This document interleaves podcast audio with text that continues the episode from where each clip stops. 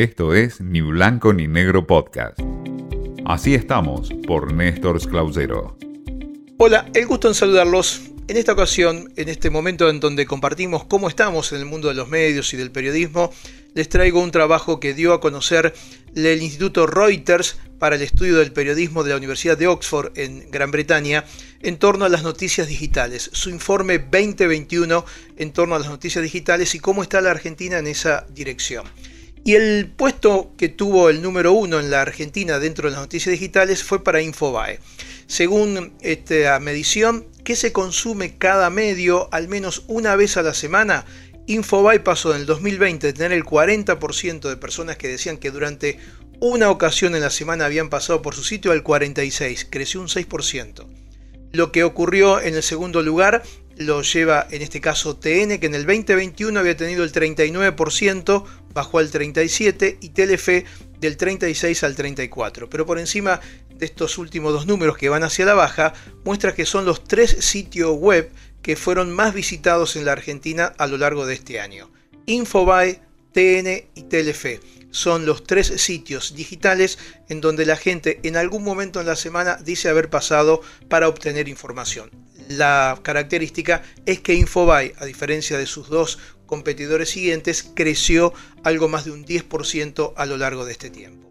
La muestra que hacen los británicos en torno a la confianza de noticias habla que los indicadores registran un leve repunto de 3 puntos porcentuales respecto al año anterior con respecto a la credibilidad en el periodismo. Pero hay un dato que es objetivamente muy fuerte y es que el crecimiento de Instagram como fuente de noticia se ha consolidado a lo largo de este tiempo. Las redes se han consolidado como una vía de acceso central para el público de noticias que vive en la Argentina. En 2021, dos tercios de los encuestados por este informe dijo haberse informado mediante una o más plataformas.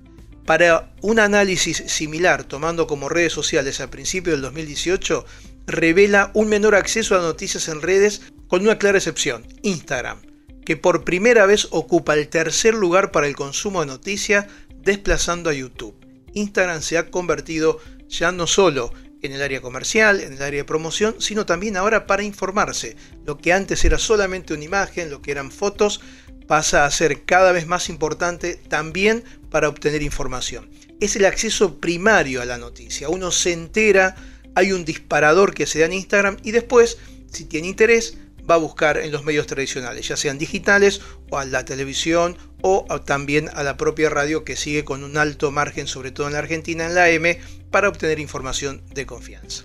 Pero también no solo en Instagram, sino que este aumento es considerable en la popularidad que tienen otras plataformas para un público más joven, como es Snapchat o TikTok, sobre todo en los sectores de menor edad que usan estas redes sociales.